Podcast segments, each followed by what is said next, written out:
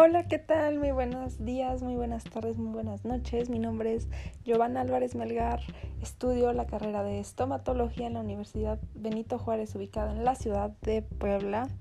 Y este es un podcast dirigido para la materia de método semiológico, que lo imparte la doctora Angélica. Un saludo.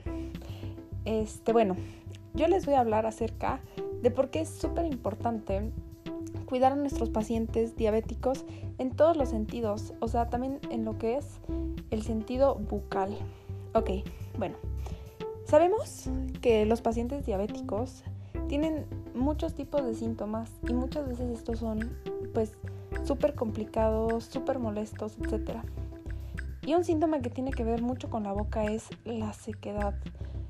Los pacientes diabéticos no solo sufren de resequedad en la piel, sino también en la boca. Entonces, esto empieza a ocasionarles algo que se llama serostomía, que es una enfermedad en donde la boca se encuentra muy seca. Y esto da síntomas como lo son mal aliento, caries y pues obviamente mm, también problemas gastrointestinales. ¿Por qué? Nuestra saliva libera enzimas que al momento de masticar pues ayudan a degradar más fácil la comida. Entonces, el paciente diabético pues no segrega tanta saliva, entonces es un poco más complicado digerir. Bueno, también es muy importante siempre estar checando a nuestros pacientes diabéticos. O sea, casi todos tenemos, aunque sea una persona en la familia que es diabética, ya sea el abuelito, la mamá, el papá, la tía. Entonces, ellos siempre tienen que estar checando sus niveles de azúcar, y si es que ya son pues diagnosticados pues tienen que controlar pues todo esto con sus medicamentos, etcétera. Entonces es súper importante estarse haciendo el chequeo todos los días para ver que sus niveles estén correctos y si es necesario pues tomar sus medicamentos. También tenemos que saber que pues la diabetes es algo hereditario, entonces muy probablemente si tenemos un familiar con este tipo de enfermedad, nosotros también la vamos a tener.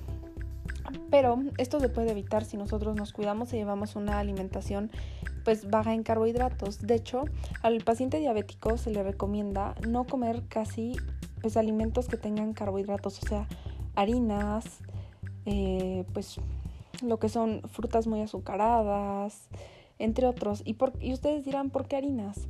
Las harinas ya en el estómago, en el proceso digestivo, se degradan y se convierten en pues azúcares. Los carbohidratos ya en el cuerpo cuando se empiezan a digerir se convierten en azúcares. Entonces esto hace que sus niveles de pues de insulina pues fallen porque como sabemos nuestro paciente diabético no tiene pues bien regulado esto. Su hígado no produce la suficiente insulina para degradar los alimentos. Entonces, pues es muy importante que chequemos todo esto. Y también que veamos que nuestro paciente diabético esté siendo tratado de manera odontológica de una manera correcta. ¿A qué me refiero? Pues muchos de nuestros pacientes diabéticos a causa de la serostomía van a empezar a perder piezas dentales, también van a empezar a perder eh, pues lo que es parte de la encía, van a tener retracción gingival, también van a empezar a tener enfermedades periodontales. Entonces es importante que un odontólogo revise a nuestro paciente diabético y recete lo que sea más adecuado para él, ya que muchas veces pues tienen que usar saliva artificial que ayuda muchísimo a que su boca no se encuentre seca y también esté libre de bacterias, ya que la saliva también tiene un proceso en el cual limpia la boca. Entonces, también hay que checar mucho la higiene de estos mismos. Espero que les haya gustado muchísimo y nos vemos.